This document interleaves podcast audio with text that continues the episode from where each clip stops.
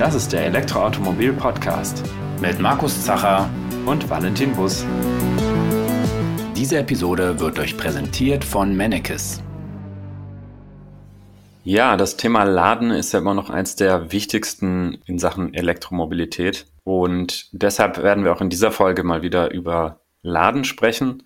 Und wir hatten ja in der Vergangenheit schon öfter auch Einblicke darüber gegeben, wie viele Player eigentlich so beteiligt sind an einem Ladevorgang, was da im Hintergrund alles passieren muss, damit der Strom wie gewünscht fließt und auch entsprechend abgerechnet werden kann. Ja, und damit das alles möglichst effektiv geschehen kann und natürlich auch am besten irgendwo mit Verwendung von erneuerbaren Energien, die ja nicht immer ganz konstant verfügbar sind, gibt es verschiedene Softwarelösungen. Und ein Unternehmen, das solche Softwarelösungen entwickelt, ist die Firma GridX. Und wir sprechen heute mit dem Geschäftsführer von GridX, nämlich Tim Steinmetz. Herzlich willkommen. Ja, vielen Dank, Markus Valentin. Freut mich sehr, hier zu sein. Hallihallo. Hi. Ja, Tim, möchtest du dich vielleicht kurz unseren äh, Zuhörern und Zuhörern vorstellen und auch ein bisschen was zu GridX erzählen? Ja, super gerne. Ähm, Fange ich vielleicht ganz kurz bei mir an und leite dann über zu GridX. Ähm, ich selber habe in Berlin Wirtschaftsingenieurwesen studiert, ähm, habe da vor ungefähr 15 Jahren äh, relativ äh, schnell dann die, ähm, die Liebe zur Energiewelt oder ähm, auch Energiewende gefunden. Habe dann neben dem Studium schon selbstständig als CO2 äh, Handelsberater gearbeitet mit, äh, mit ein, zwei Kollegen. Äh, parallel auch im äh, Unternehmen bei Engie, so heißen sie heute zumindest, ein großer Energiekonzern aus Frankreich und Belgien gearbeitet, da so ein bisschen von der Pike auf dieses ganze Energiewirtschaftsthema gelernt. Ja? Also welche Akteure gibt es überhaupt? Äh, wer produziert da äh, Strom? Äh, wie wird der verteilt? Äh, wie wird das alles gehandelt auch? Ja? Äh, wie muss man da auch Mengen absichern, damit man auch gut liefern kann? Ähm, und wofür muss man auch Flexibilität einsetzen? Und das war so ein bisschen der, der Triggerpoint für mich. Flexibilität, weil das ganze Thema Energiewende hat Fahrt aufgenommen. Du hast das eben selber gesagt PV und Wind wurde immer mehr installiert. Das heißt, ähm, Produktion ist einfach schwankender im Vergleich zu ja, der Welt davor, wie man es äh, kannte, ne? dass einfach Baseload-Kraftwerke durchgefahren sind. Und das hat halt unfassbar viele Auswirkungen aufs Gesamtsystem. Und das hat mich ähm, sehr, sehr stark gereizt, da rein, weiter reinzugucken. Äh, hat immer, immer mehr erkannt, was da für, äh, für Themen dann auch mitkommen. Ich habe gesehen, dass beispielsweise in der Industrie bei großen Stromverbrauchern äh, Flexibilität auch vorhanden ist, um Stromnetze auszugleichen. Mhm. Äh, und habe mir dann gedacht, okay, das, ähm, das Thema Demand Response, so haben wir das damals genannt, äh, da ist unfassbar großes Potenzial drin. Und habe aber auch gemerkt, dass äh, in größeren vielleicht auch trägeren Unternehmen das äh, sehr, sehr schwer und äh, tendenziell langsam ist, sowas dann zu entwickeln, äh, agil zu entwickeln, in den Markt zu bringen, zu testen.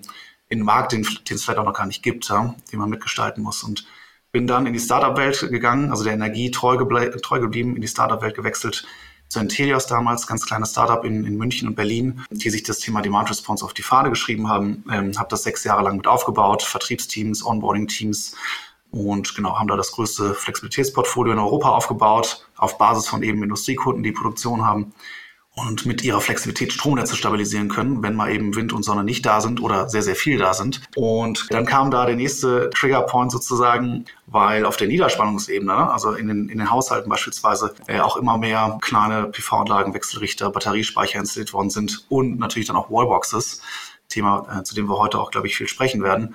Und technologisch war da eigentlich mein Gedanke, muss man genau das Gleiche machen. Ja? Man muss diese ganzen Geräte miteinander vernetzen und gucken, dass man lokal optimiert, ähm, um da keine Sicherung beispielsweise fliegen zu lassen. Auf der anderen Seite hat man aber auch ein Gesamtstromnetz, was man, was man im Blick behalten muss. Man hat Strompreise, also Märkte, gegen die man optimieren kann und auch sollte, damit es einfach effizient läuft. Und ähm, technologisch habe ich da die GridX dann im Visier gehabt, ja, als, als ganz kleines, junges äh, Softwareunternehmen äh, aus Aachen mit einem kleinen Ableger in München und ähm, habe da die zwei Gründer kennengelernt und das war so ein bisschen dann auch äh, wie sagt man, so lieber auf den ersten Blick mäßig, ja, wir haben uns gut verstanden und die Vision war, war eins zu eins die gleiche. Ne? Also das, was ich mit den Interiors gemacht habe, wirklich in die Masse bringen, äh, richtig skalierbar machen. Das war dann vor vier Jahren äh, der, äh, der Antrieb, dann zu Critics zu gehen. Und da baue ich jetzt seit vier Jahren das Team hier mit auf. Habe gestartet, den, den sogenannten Growth-Bereich, also alle kommerziellen Aktivitäten aufzubauen. Äh, Business Development, in welche Märkte gehen wir rein, welche Kunden sprechen wir da überhaupt an und mit welchen Themen. Ja, da haben wir vor vier Jahren auch ähm, noch ganz schön gesucht in, in so einem Early Market, wie man manchmal sagt, ja, und geschaut, ähm, wer wer ist denn da überhaupt interessiert, an welchen Themen ja? und ähm, wer zieht überhaupt mit, haben da sehr, sehr viel noch äh, an der Positionierung gefeilt. Und ähm, genau, dann äh, stand die Strategie, äh, Vertrieb weiter hochgefahren, äh, sehr, sehr große skalierende Kunden oder kleine, schnell skalierende Kunden mhm. äh, mit an Bord geholt, mit denen wir zusammen wachsen und genau die ganze Implementierungstruppe, Solution Engineering, Projektmanagement ähm, ist, ist da bei mir im Bereich gewesen oder ist bei mir im Bereich. Äh, und dann last but not least, weil wir auf langfristige Partnerschaften eben setzen, äh, Customer Success und Customer Support und äh, habe den Bereich, wie gesagt, aufgebaut und seit Januar jetzt auch die Geschäftsführung noch übernommen. Das heißt, äh, das ganze Operations Department äh, liegt da jetzt auch noch bei mir, äh, wo wir die ganzen Themen wie Finance, People and Culture, ne, ganz wichtig bei uns, Teamaufbau, Teamkultur, äh, Marketing, äh, Legal mit drin haben, um eben die, die unterschiedlichen Teams äh, auch aus dem Produktteam, Development Team dann zu zu supporten. Mhm. Genau, also das, das vielleicht so ein bisschen als Übergang auch zu GridX und den Background, ja, habe ich schon so ein bisschen angerissen. Ne? Ich glaube, da können wir gleich noch tiefer einsteigen, was GridX so alles bietet und wie wir positioniert sind. Mhm. Ja, vorher vielleicht nochmal eine Rückfrage. Du hattest jetzt mehrfach ähm, Demand Response genannt. Ist das das, was man auch unter Regelleistung kennt oder kannst du das nochmal ein bisschen erläutern? Ja, also wenn man es wortwörtlich übersetzt, ne, dann heißt das, die Nachfrage reagiert auf irgendwas. Ja. Und äh, eine Reaktion kann natürlich bas basieren auf Signalen vom Übertragungsnetzbetreiber. Äh, das wäre dann in dem Falle Regelleistung. Ja? Also es gibt ja verschiedene ähm, Akteure im Markt. Einer davon ist der Übertragungsnetzbetreiber, der muss eigentlich schauen, dass zu jeder Sekunde das Netz die richtige Frequenz hat, in Europa 50 Hertz ähm, Wenn es eine Abweichung nach oben oder unten geht, dann sendet der ein Signal. Und früher haben dieses äh, Signal dann große Kraftwerke abgefahren und haben dann somit das äh, Netz stabilisiert. Mhm. Ähm, und wir haben uns aber gedacht, ja gut, die Kraftwerke, ähm, die werden immer weniger da sein, ne? weil die Erneuerbaren kommen ins System rein. Und das wollen wir alle. Mhm. Ähm, das wurde gepusht und ähm, dann war die Überlegung, wie bekommst du halt die Flexibilität hin oder wo komm, bekommst du die her? Und letzten Endes haben wir dann als, als eines der ersten Unternehmen es geschafft, ähm, diese großen Industrie äh, Verbraucher da auch ähm, in Regelleistungsmärkte mit reinzubringen. Ja. Und ich bin mir sehr, sehr sicher, dass wir das auch in der Zukunft ähm, bei den Kleinstverbrauchern sehen, sehen werden. Ne? Also ich, erste POCs und so weiter gibt's da schon mhm. ein paar im Markt oder auch, auch Ansätze, die die Richtung kommerzielle äh, Anwendung gehen, ist aber noch überschaubar. Da gibt's noch andere Demand-Response-Signale, nenne ich jetzt mal, die äh, eher auf der Hand liegen. Mhm. Stand heute für Kleinstverbraucher. Vielleicht, ich erinnere mich da schon von einer Weile mal gehört zu haben, äh, vielleicht ist das so ein Beispiel aus dieser Richtung jetzt äh, groß, also aus der Industrie, dass äh, eine große Münchner Brauerei beispielsweise immer dann Wasser hochpumpt, wenn halt gerade mal der Strom äh, günstig ist oder sprich, wenn er, wenn gerade bisschen Last benötigt wird oder auch äh, Kühlhäuser, die dann eben äh, dann ein bisschen mehr kühlen, wenn eben gerade zu viel Strom im Netz ist und das dann halt etwas reduzieren, wenn gerade wiederum wenig Strom im Netz ist. Sind das solche Beispiele? Ja, vollkommen richtig. Also wenn man da jetzt nochmal ins Detail einsteigt, kann man das nochmal in zwei Beispiele unterteilen. Ne? Mhm. Du hast jetzt gesagt, ähm, wenn der Strom günstig ist, das heißt, du musst halt als ähm, Unternehmen oder auch als Privathaushalt gucken, dass du einen flexiblen, dynamischen Stromtarif hast. Ja? Wenn wir da nach Skandinavien gucken, dann ist das bei Haushalten schon gang und gäbe. Ich glaube, mhm. die haben da eine Adoption Rate ähm, deutlich über 70, vielleicht sogar schon über 75 Prozent. Mhm. In Deutschland, ähm, auch auf Basis äh, fehlender Smart Meter Rollouts etc., sieht das noch ein bisschen überschaubarer aus. Aber wenn man das als mhm. Grundlage hat, ja, also stündlich abgerechnete Stromlieferverträge, dann kannst du da, wenn du die Flexibilität hast, natürlich dann äh, deinen Verbraucher zu Hause vielleicht dann auch die Waschmaschine oder die Wärmepumpe oder das Elektroauto, wo halt richtig viel Last dann noch dahinter ist, mhm. äh, dann anschalten, wenn es günstig ist. Das ist der eine Use Case. Der andere ist, der den Valentin genannt hat, ne, Regelleistung. Da geht es dann wirklich physikalisch ähm, um, um die Frequenz im Netz. Äh, das kannst du zusätzlich machen, ne? das kannst du kombinieren. Also du kannst sagen, ich lade dann nachts zu dem absolut günstigsten Strompreis mein, mein Elektroauto und ähm, parallel gibt es dann aber eine Schwankung im Netz und der Übertragungsnetzbetreiber sagt, ich brauche jetzt äh, einfach ähm, entweder nochmal mehr, mehr Last, also ich muss mehr Strom abnehmen. Ähm, dann müsste man nochmal mehr laden, muss man sich natürlich angucken im Einzelfall, ne? äh, ob dann überhaupt noch mehr geht oder ob das nur auf aggregierter Basis geht, wenn man da Hunderttausende angeschlossen hat äh, oder auch die andere Richtung geht. Ne? Also einfach doch weniger da als erwartet. Ähm, dann kann man ein bisschen die Wallbox reduzieren, weniger Netzbezug damit äh, erzeugen und das Netz damit stabilisieren. Geht parallel. Mhm. Damit hast du ja jetzt so ein bisschen die Brücke geschlagen und das wäre nämlich die nächste Frage gewesen. Wo ist da jetzt der Zusammenhang zwischen diesem Demand Response Thema und dem elektrischen äh, Fahren bzw. Laden? Mhm. Ja, also letzten Endes, wenn, wenn du dir anschaust, was so die größten Verbraucher im, im Haushalt sind, mhm. ja, dann gehört da mit Sicherheit jetzt in einem modernen Haushalt das Elektroauto mit dazu. Ne? Und mhm. damit kommt halt äh, sofort dieses Thema Flexibilität. Ne? Weil sobald du das Elektroauto beziehungsweise die Wallbox steuern kannst, also den äh, Geräten vorgibst, wann sie zu laden haben und wann eben auch nicht, äh, hast du das Thema Flexibilität. Ne? Und damit kannst du einfach was machen. Äh, was du damit machen kannst, das kommt dann total drauf an, in welchem Land wohnst du, plus was hast du für einen Stromliefervertrag, hast du alle anderen technischen Gegebenheiten erfüllt, ne, dass du da was mitmachst oder was rausholst in dieser Flexibilität. Ähm, aber da ist letzten Endes der Link. Ja? Also sobald du äh, diesen, diesen flexiblen Verbraucher hast, kannst du damit Mehrwerte schaffen. Ja. Mhm. Jetzt hattest du ja schon erwähnt, in Deutschland aktuell, zumindest für Privatkunden, alles so ein bisschen schwierig. Es gibt zu wenig Smart Meter, flexible Stromverträge sind auch noch Mangelware wo setzt ihr denn dann aktuell an oder wo bietet ihr denn jetzt schon ja Dienste oder, oder Lösungen an, wo das trotzdem schon funktioniert, wenn eigentlich mhm. der Privatkundenbereich gerade, ich schätze mal, noch nicht besonders attraktiv ist, weil es einfach noch gar nicht ja, die riesen Nachfrage danach gibt? Mhm. Ja, also das Gute ist, es gibt Länder, wo das schon sehr attraktiv ist. Das ist das eine. Das andere ist, es gibt auch noch andere Use Cases, zu denen können wir gleich auch nochmal einsteigen, äh, die auch in Deutschland schon super funktionieren. Ne? Also da ist dann auch nicht alles komplett schwarz. Äh, das, das nur noch an der Stelle dazu gesagt.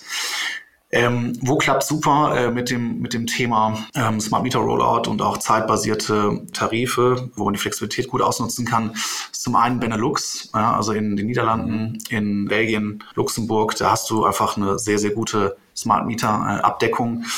Ähm, da stecken wir uns dann mit unserer Gridbox, können wir gleich nochmal zu sprechen, was das überhaupt ist, stecken wir uns dann wirklich an diesen Smart Meter an, bekommen Daten und durch diesen Smart Meter, der dann viertelstündlich oder stündlich abgerechnet werden kann, äh, haben die, haben die Haushaltsverbraucher ähm, auch die Möglichkeit oder ein viel größeres Angebot im Markt an flexiblen, zum Beispiel stundenbasierten Tarifen.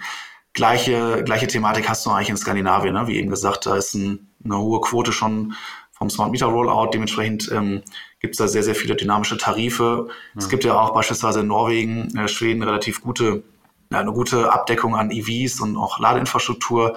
Und da ist eigentlich so ein zeitbasiertes Laden schon, schon relativ normal oder bekannt. Ja? Also da kommen wir mit solchen Use Cases schon sehr, sehr gut durch die Tür. Äh, in Deutschland, wie du es auch erwähnt hast, äh, eher weniger. Da sind es dann eher so Themen wie solares Laden. Ja? Also dass du schaust, dass du die PV-Anlage, die Batteriespeicher, die Wallbox, vielleicht noch die Wärmepumpe, die meistens ja von unterschiedlichen Herstellern auch noch sind. Ja? Die, mhm. die reden fast immer eine unterschiedliche Sprache. Also ist echt verrückt. Da gibt es äh, sehr, sehr wenig Standardisierung. Ähm, die erstmal zusammenzubringen und dann einem Elektroauto oder einer Wallbox zu sagen, ähm, bitte nur laden, ähm, wenn jetzt der, der Sonnenstrom zum Beispiel ähm, im Überschuss da ist ja, und die Wärmepumpe und der Batteriespeicher schon versorgt sind. Ja, und diese Priorität auch, was bekommt dann zuerst den Überschussstrom, das sind so Use Cases, die wir auch super schnell in Deutschland ähm, an, die, an die Endkunden über unsere B2B-Kunden geben. Hm. Werbung Wer ökologisch nachhaltig mobil sein möchte, wünscht sich häufig auch, sein Elektrofahrzeug durch selbst erzeugte Sonnenenergie zu Hause aufzuladen. Durch die intelligente Steuerung moderner Solaranlagen wird es mit der Mannekes Wallbox Amtron Charge Control möglich, Energie kostengünstig zur Verfügung zu stellen oder den Eigenverbrauch selbst erzeugter Energie zu maximieren. Amtron Charge Control bietet genau die Ladelösung, die in Kombination mit eurer Solaranlage zu eurer individuellen Lebenssituation passt. Okay, also wie würde das äh, dann zum Beispiel konkret mal ablaufen, wenn ich jetzt im Eigenheimbesitzer vielleicht bin in der glücklichen Situation? Ich habe eine PV-Anlage mit einem Wechselrichter von der Firma A, habe mir jetzt eine irgendeine Wallbox gekauft von Firma B, gerade schon mit der Förderung, und dann habe ich vielleicht noch einen Speicher geholt von Firma C. Und jetzt soll das alles miteinander vernetzt werden. Jetzt hattest du gesagt, ihr geht wahrscheinlich oder ver vertreibt eure Software vor allem B2B, also mhm. gegenüber äh, anderen Unternehmen. Ähm, jetzt gehe ich zu einem Elektroinstallationsbetrieb und sage, hier verkn verknüpft das mal. Die rufen dann bei euch an oder wie würde das äh, so ablaufen? Ja, sehr, sehr gute Frage. Ich glaube, glaub, du hast so mit den kompliziertesten Fall geschildert. ähm, War ein bisschen gemein, ja. nee, aber ist ja gut, das können wir gerne mal zerlegen jetzt zusammen. Ja. Ähm, vielleicht fange ich mal mit dem einfachsten Fall an und dann kommen wir, äh, mhm. kommen wir in der Diskussion zu deinem Fall. Ähm, der einfachste Fall ist, du bist noch komplett blank du hast irgendwie äh, Lust, dich äh, nachhaltig aufzustellen, willst PV, Batterie, Wärmepumpe, Wallbox haben, dann suchst du dir erstmal jemanden, der dir das liefern kann ne? und möglichst integriert aus einer Hand gibt. da gibt es verschiedenste Unternehmen. Äh, da kannst du eh, entweder, würde ich sagen, zu den klassischen Energieversorgern gehen, die jetzt heutzutage nicht mehr nur Stromverträge verkaufen, sondern eben auch solche Lösungen anbieten. Oder du gehst zu, ja, wir, wir nennen sie immer PV-Scale-Ups ja, oder Energy as a Service Scale-Ups, ähm, also kleine Unternehmen, die jetzt sehr, sehr stark wachsen und eigentlich alles aus einer Hand bieten. Ne? Und da gibt es in Deutschland ein paar, äh, die da sehr, sehr schnell jetzt gewachsen sind oder wachsen. Äh, das sind so unsere typischen Kunden auch, ja, äh, die dann in, unter der Haube GridX sozusagen noch mitführen mhm. und dann für den Endkunden, also für dich, Markus, wenn du sowas möchtest, mhm. äh, dir dann äh, eine Auswahl geben an ein paar verschiedenen äh, Photovoltaikmodulen. Da gibt's da zwei, drei verschiedene Wechselrichter ähm, mit einem Batteriespeicher, da gibt's da ein oder zwei Warboxen äh, und dann kannst du das eben mit oder ohne Energiemanagement auch noch ähm, kombinieren. Ne? Und letzten Endes ist das der einfachste Fall, weil wir haben eine Kundenbeziehung zu diesen äh, PV-Scaler beispielsweise, legen mit denen ganz klar fest, was äh, wird denn da für ein Hardware-Portfolio eigentlich gebündelt ja, dir gegenüber, Markus. Mhm. Ähm, und das wird dann bei uns einmal integriert. Ja? Also wir gucken, dass diese äh, Hersteller dann miteinander sprechen können. Das ist nicht selbstverständlich. Da muss man auch ordentlich äh, testen. Da, da findet man auch Sachen, die, die glaubt man gar nicht. Hm. Ähm, aber es gibt eben gewisse Setups, die dann sehr, sehr gut funktionieren. Und das kann dann als perfekt integriertes Bündel eben von unserem Kunden, dem B2B, an den Endkunden B2C dann verkauft werden. Ja. Ähm, und das läuft dann sehr, sehr, ja, sehr, sehr skalierbar. Das heißt, der Installateur ist ja eh draußen bei der Installation bei dir zu Hause und installiert die ganzen Geräte. Dann kommt die Gridbox dann noch mit, aber meistens im Kundendesign. Ja, also GridX taucht da als Marke eigentlich gar nicht auf. Mhm. Und dann wird da ja ein Stromkabel in die Gridbox reingesteckt, also USB-Kabel und ein Netzwerkkabel. Und über das Netzwerk finden wir dann lokal die ganzen Geräte in einem sehr, sehr schlanken Betriebnahmeprozess, dauert so Pi mal Daumen zehn Minuten. Ähm, und dann geht's auch schon los. Ne? Also auch der Use Case, was sollen da überhaupt optimiert, optimiert werden, dargestellt werden, etc. Ähm, das ist alles vorab ähm, B2B vereinbart, getestet, sodass das einfach bei jedem standardmäßig dann, wenn man sich registriert hat, äh, in der App oder in der Web-App ähm, aufploppt. Ne? Und dann hast du mhm. einfach volle Kontrolle über deine Geräte, ähm, volle Transparenz, auch herstellerübergreifend. Und wir stecken da quasi dahinter. Mhm. Das ist das einfache äh, Setup, wo es einfach um äh, Neuinstallationen geht. Da gibt es natürlich auch Mischverhältnisse, ne, wo PV vielleicht schon da ist. Da haben wir auch Lösungen für, ne, wenn man dann die Warbox beispielsweise dann dazu baut. Ähm, was auf jeden Fall tricky ist, ist, wenn, wenn du jetzt schon alle Geräte hast, ja, mhm. und dann den Weg gehst zum Installateur und der Installateur klopft bei uns an mhm. ähm, und sagt dann, ich, ich brauche jetzt einen Integrator, der das alles mal zusammenbringt äh, das ist, ähm, das ist nicht wirklich unser Geschäftsmodell, weil dann, dann hätten wir quasi in Deutschland ja, 15 Millionen Einzelprojekte, ne? weil, weil da theoretisch äh, jedes Setup ein bisschen anders aussehen kann. Dafür sind wir nicht ausgelegt. Also wir, wir gucken uns dann lieber 80 Prozent des Marktes an und dafür sehr, sehr skalierbar ähm, aufgelegt und gehen auch in Retrofit mit rein, aber eben nur in, in sehr, sehr dedizierten Fällen und immer über den B2B. Hm. Okay, verstehe. Dann hat ja quasi der, der Betrieb, der mir das alles dann einbaut, der weiß genau, wenn ich, ich kann den Wechselrichter und den Speicher und eben die zwei, drei Wallboxen anbieten, die funktionieren miteinander. Das kann er dann halt auch einem Kunden anbieten. Und wann weiß aber zumindest, das funktioniert und muss sich nicht noch im Hintergrund um die ganze Vernetzung kümmern, was ja auch ja, beliebig komplex äh, werden kann, je nachdem, wenn dann auch da jeder Anbieter sein eigenes, seine eigene Software dann noch irgendwo im Hintergrund entwickelt. Ja, absolut. Ja, also ähm, Nagel auf den Kopf getroffen. Äh, das ist definitiv so, man muss das für den Installateur so schlank wie möglich halten. Ne? Wenn der mhm. irgendwie zehnmal, oder wahrscheinlich nicht mal zehnmal, wenn der dreimal merkt, das ist ein riesen Mehraufwand, äh, dann, mhm. dann klopft er da äh, bei seinem Auftraggeber an und sagt, nee, das mache ich nicht mehr. Ne? Dann, mhm. dann ist der raus quasi. Und ja. Äh, dementsprechend haben wir uns auch diese gesamte Kette da angeschaut und überlegt, ja, wie kann man das für den Installateur, der eigentlich gar nicht unser direkter Kunde ist, ja, da ist immer, immer irgendwer dazwischen, ähm, der diese Installateure dann bündelt. Ähm, wie kann man das auch für den Installateur und auch für den Enduser möglichst convenient machen, also möglichst einfach machen. Haben da in Betriebnahmeanleitungen, äh, es gibt Help Center, wo du dich durchklicken kannst, ähm, FAQs. Und für jedes einzelne Gerät gibt es dann auch nochmal äh, Konfigurationsanleitungen, ja, was musst du da anklicken und was besser nicht. Also da äh, versuchen wir bestmöglich zu unterstützen, damit es einfach schlank abläuft. Mhm.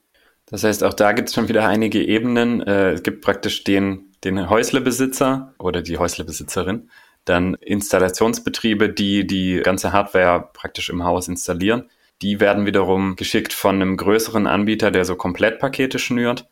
Und dieser Komplettpaketanbieter, der arbeitet mit euch zusammen für diese Gridbox zum Beispiel. Ja, perfekt geschnitten, genau.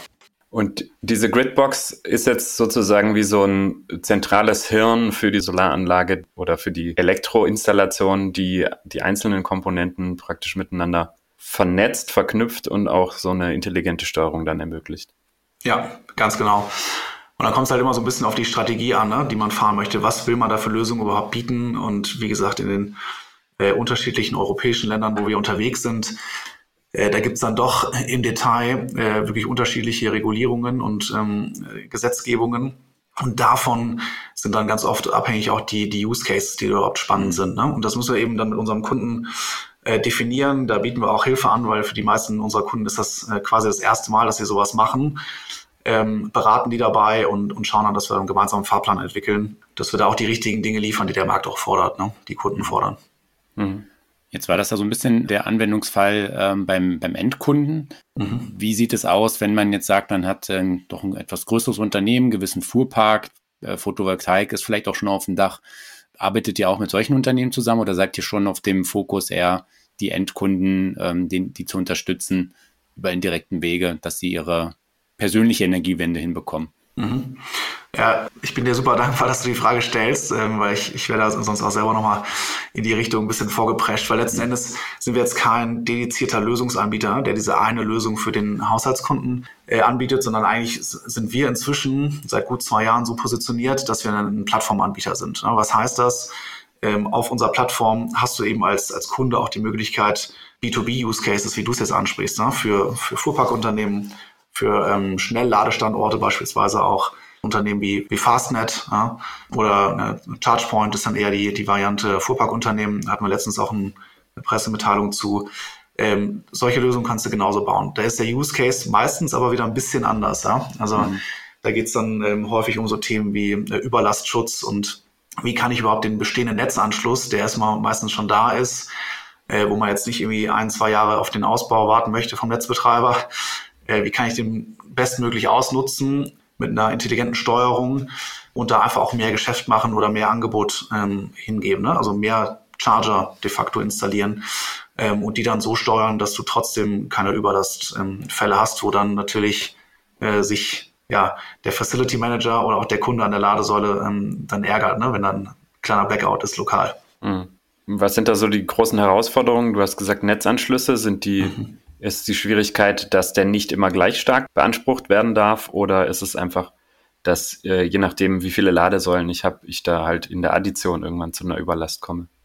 Ja, äh, zweiteres, zweiteres würde ich sagen. Ne? Also der, der Standort hat einfach meistens einen Netzanschluss oder es wird auch ein ganz neuer gebaut mhm. und der hat eine physikalische Grenze. Ja, das hängt, die Parameter hängen da von ganz vielen Faktoren ab. Äh, der Netzbetreiber sagt dann letzten Endes, das ist das Limit, was ich dir geben kann oder was ich dir auch äh, dahinstellen kann.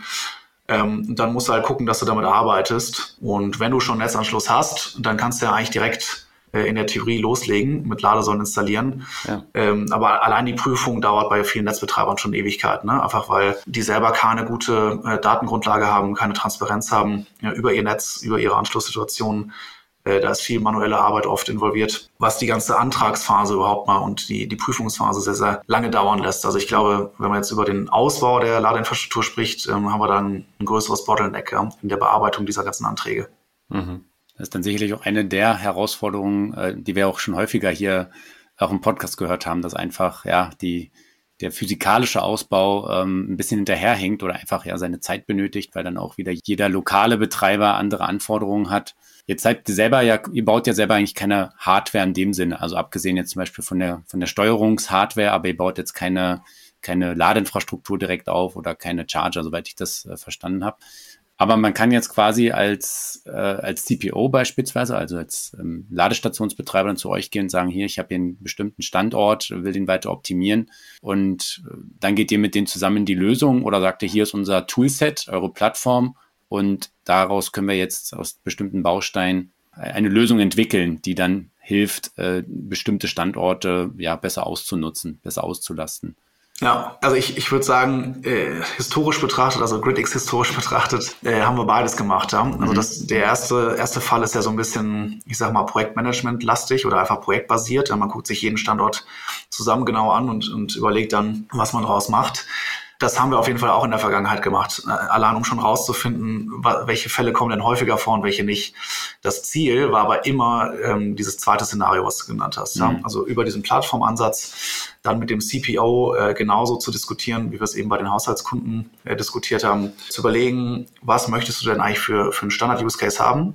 Dann bauen wir das erstmal auf Basis der Module, die wir schon haben, bauen vielleicht ein bisschen was dazu, integrieren das noch in die IT-Landschaft von dem CPO, dass das gut miteinander arbeitet. Und dann ist eigentlich immer das Ziel, diese Lösung an alle Standorte rauszubekommen. Ne? Also dass das standardmäßig äh, schon in den in den Aufbau, in den Ausbau von diesen Ladestandorten ähm, mit integriert ist. Ne? Dass es gar kein Sonderprojekt mehr ist, sondern mhm. dass es immer mit drin ist, weil äh, selbst in Fällen, wo du sagst, na gut, an dem Standort vielleicht wenig Ladepunkte oder Netzkapazität ist eh riesengroß, ja, das, das verschwindet da, die, die, die fünf Ladepunkte, ne, was auch immer. Äh, selbst da wird es in der Zukunft Use Cases geben, wo du froh bist, wenn du schon so eine Infrastruktur verbaut hast, ne? wo du auch über unseren IoT-Ansatz dann nicht, nicht sagen musst, ähm, jetzt habe ich einmal was verbaut, dann bin ich weg. Wenn ich irgendwie was ändern will an der Software, dann muss ich halt nochmal hinfahren. Sondern ähm, du kannst da over the air auch ne, über alle Standorte hinweg oder auch ganz dediziert, ähm, kannst du einfach Lösungen auch upgraden, kannst neue Lösungen aufspielen. Äh, falls jetzt mal wir es in Deutschland auch hinkriegen, äh, da äh, mehr dynamische Tarife beispielsweise hinzubekommen oder vielleicht auch ein einen Flexibilitätsmarkt auf der Niederspannungsebene bekommen von den Verteilnetzbetreibern.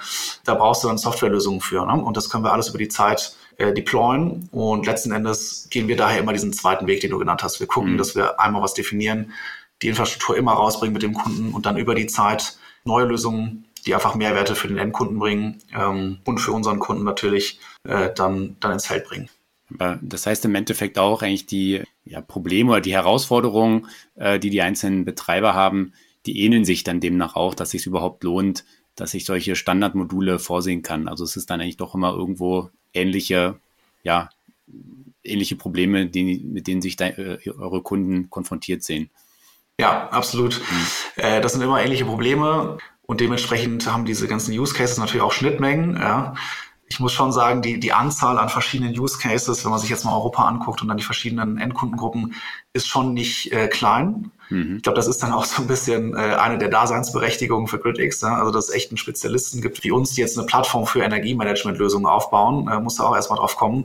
Aber die, die Bandbreite an verschiedenen ähm, ja, Lösungsmöglichkeiten ist so, so riesengroß, äh, die Probleme sind einfach da und das ist so ein spezifisches Thema. Ähm, da können sich die, die Unternehmen, jetzt ein CPO zum Beispiel, äh, nicht selber mit auseinandersetzen. Ne? Mhm. Ähm, vollkommen richtig. Hast du da so einen äh, Lieblings-Use-Case? Du hast gesagt, es gibt viele, aber vielleicht gibt es einen, der für dich so raussticht oder der einen besonders großen Nutzen hat? Ja, das ist eine gute Frage. Also am liebsten erzähle ich eigentlich von Belgien, muss ich sagen. Also zum einen äh, finde ich das Land total spannend. Ich habe da selber mal gelebt. Mhm und äh, die, die Leute auch.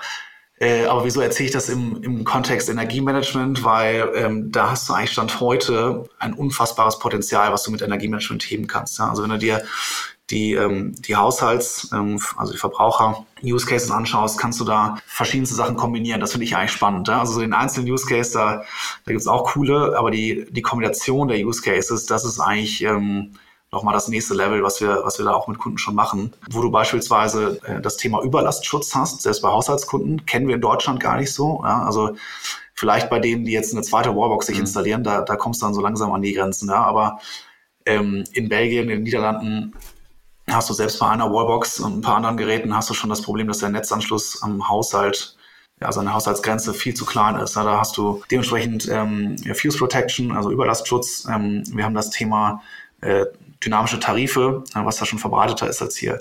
Wir haben das Thema äh, solares Laden, also wenn du PV kombinierst mit, mit der Wallbox oder mit dem Batteriespeicher, ist das ein interessanter Use Case. Und dann hast du den sogenannten Capacity Tariff. Der ist äh, bisher nur in Flandern äh, aktiv. Belgien ist ja noch mal ein bisschen spezieller unterteilt. Ähm, aber äh, in der Kombination, wenn du das alles parallel fährst, ähm, kannst du da unfassbar viel ja, Einsparungsmöglichkeiten äh, rausholen, letzten Endes Geld einsparen und auch gesellschaftlich helfen, ja, dass du einfach nicht den Netzausbau auch überstrapazieren musst physikalisch, sondern durch intelligente Steuerung das auch begrenzt. Ja. Und hm. äh, dieser dynamische Tarif auf der Netzseite, dieser Capacity Tariff, äh, das ist was, was es jetzt in den anderen Ländern noch nicht so wirklich gibt. Das wird auch kommen in den anderen Ländern. Aber deswegen ist das, würde ich sagen, mein Lieblingsbeispiel. Mhm äh, weil man da sehr, sehr viele Use Cases kombinieren kann und einen unfassbaren Mehrwert der einfach hebt. Ja. Cool. Also man sieht eigentlich äh, Probleme, die wir hier noch gar nicht haben, die sind in anderen Ländern schon vorhanden. Da gibt es eigentlich auch schon Lösungen für.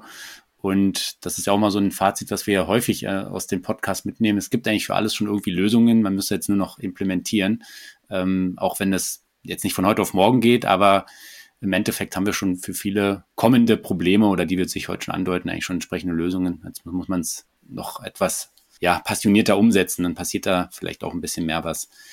Ich habe vielleicht zum Abschluss noch eine Frage. Ihr habt einen, ähm, einen Ladereport äh, rausgebracht, jetzt glaube ich relativ frisch. Mhm. Und kannst du da vielleicht noch so die, ja, so zwei, drei, die wichtigsten Punkte, die ihr daraus äh, filtern konntet, vielleicht noch wiedergeben? Mhm. Ähm, ja, sehr gerne. Erstmal cool, dass, dass du ihn auch gesehen hast. Ähm, da hat unser Marketing-Team auf jeden Fall einen, einen riesen Job gemacht. Ich glaube, die haben sich, wenn ich mich recht erinnere, Daten angeschaut von, von ungefähr 500.000 Ladepunkten und die analysiert und da sind schon echt spannende, spannende Ergebnisse dabei. Ja. Was man vielleicht ja, hier zusammenfassen kann, ähm, ich glaube, erstmal ist nicht alles schlecht, ne? also man, man redet oft über die Probleme, mhm. ähm, aber wir hatten auch so ein paar Momente gerade hier in der Session, äh, wo man einfach sieht, was da für Potenziale auch schon gehoben werden. Ja. Ähm, von daher, das kann man auf jeden Fall rauslesen. Ja? Also es geht, wenn man es jetzt über Europa hinweg betrachtet, es geht vorwärts. Ähm, da ist schon eine ganz, ganz gute Dynamik drin. In ein paar Bereichen gibt es aber auch wahnsinnigen äh, Nachholbedarf. Ne? Da müssen wir Vergänge Gänge hochschalten, ähm, dass wir unsere Ziele auch erreichen. Und genau, wenn man jetzt ein bisschen reinzoomt, ähm, guckt euch, guckt euch Länder an wie Niederlande, Schweden, die haben doppelt oder dreimal so viele Ladepunkte pro Kopf wie wir. Norwegen, na, da sagen natürlich viele immer, das ist ein kleines Land, stimmt auch, aber man es pro Kopf anguckt, ähm, haben wir da auch Faktor 5 gegenüber Deutschland. Ähm, und wir wollen hier bis 2030 15 Millionen Elektroautos auf der Straße haben. Ja. Die, die müssen halt irgendwo einigermaßen akzeptabel auch äh, geladen werden können. Und nicht jeder hat jetzt irgendwie die Garage äh, zu Hause, wo er eine Wallbox hat. Oder nicht jeder hat äh, einen Arbeitsplatz, wo er, wo er laden kann. Ja. Und da, da brauchen wir einfach Lösungen für. Also das ist auf jeden Fall eine Erkenntnis, ähm, auch wo Deutschland da im, im Ranking sozusagen steht oder gebenchmarkt ist zu den, zu den Vorreitern in Europa. Mhm. Und was ich mir eingeprägt habe für, für Deutschland jetzt, dass wir pro 100.000 Einwohner ungefähr 1000 EVs jetzt haben. Ja. Im Vergleich zu Norwegen oder andersrum, Norwegen hat, glaube ich, der Faktor 10 oder Faktor 11. Die sind schon bei über 10.000. Ähm, wir haben pro 100.000 Einwohner in Deutschland äh, gute 100 Ladepunkte. Norwegen Faktor 5. Hm. Und wir haben pro 100.000 Einwohner in Deutschland ähm, gute 10 High-Power-Charger. Norwegen Faktor 8. Also zeigt so ein bisschen, wo wir, wo wir eigentlich hinkommen sollten, weil ich, ich denke, das ist schon einer der Vorreitermärkte, an dem man sich auch da orientieren kann, was jetzt die Thematik angeht. Aber es ist auch nicht alles schlecht. Ja? Also was ich auch cool fand, in dem äh, Ladereport kam raus, dass die durchschnittliche Ladegeschwindigkeit beispielsweise in Deutschland, ähm, ich glaube, bei knapp 50 kW ist, was schon sehr, sehr gut ist. Ja? Also da muss man sich dann die Details eben angucken, um zu schauen und, oder um zu verstehen, wo hakt's noch und ähm, wo sind wir eigentlich schon ganz gut dabei. Ähm, aber ich kann es nur jedem empfehlen, hier den Podcast zuhören. Äh, schaut euch den Charging Report an. Der ist auch sehr neutral gehalten, also kein Werbematerial.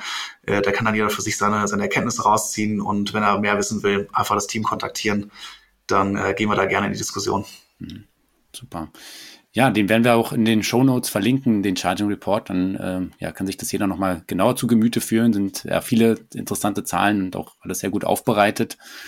Ja, dann äh, Tim, vielen Dank, dass du hier in der Sendung warst und ein bisschen äh, erläutert hast, wie wir wieder so einen, einen Baustein oder dass wir einen Baustein kennenlernen durften, der uns hier bei der Verkehrs- und Energiewende äh, weiterbringt.